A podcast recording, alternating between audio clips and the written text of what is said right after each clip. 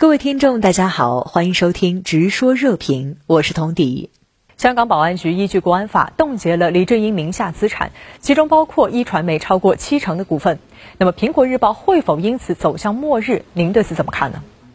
最新一期财报显示，一传媒过去五年累计亏损港币超过二十亿元。截止九月，一传媒银行外债累计港币二点六亿元，其中一点六八亿将于一年内到期。据《苹果日报》自行披露。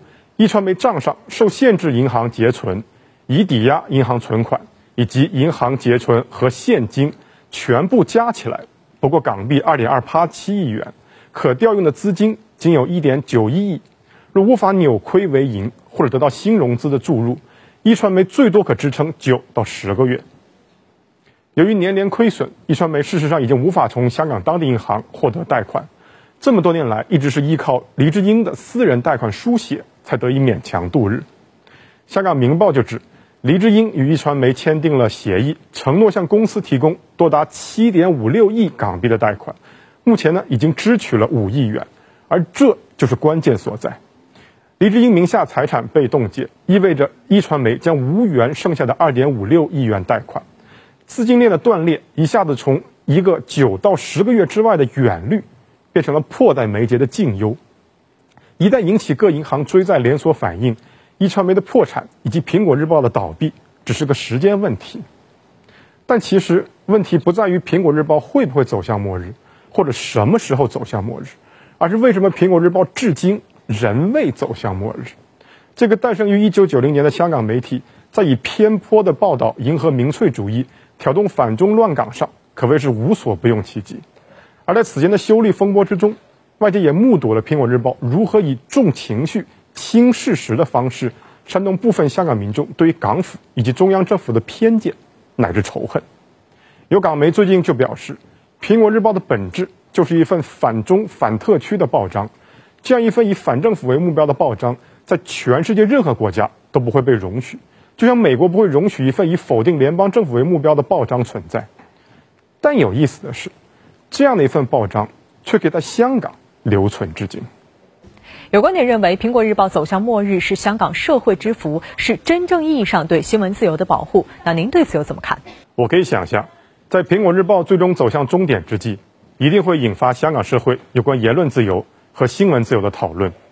有的人肯定会借此对香港的新闻自由乃至“一国两制”实践说三道四、污名抹黑。实际上，任何权利最基本的边界都是不影响他人。以及更广泛的群体福祉的增加，《苹果日报》从来不以一种事务性、建设性的角度探讨如何推动管制水平的提升、增进公众利益的最大化，而是从最根本上或明或暗的不承认中央政府对香港的主权与治权，试图挑起两地间的矛盾与冲突。事实上，进入现代社会以来，新闻自由表现出了双刃剑的一面。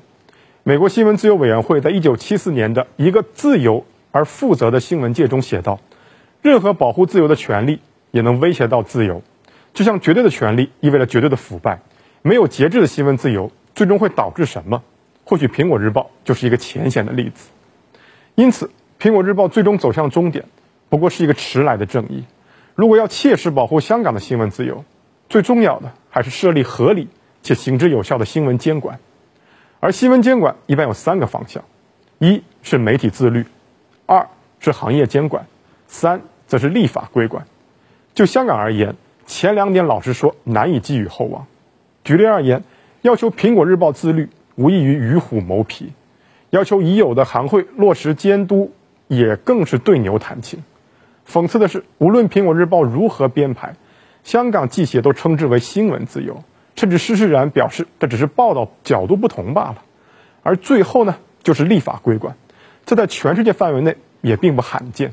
法国、葡萄牙等欧洲国家明确表示，新闻自由是有限制的，边界包括维护他人名誉和权利，维护国家安全、领土完整以及公共秩序，防止犯罪和泄露国家秘密等。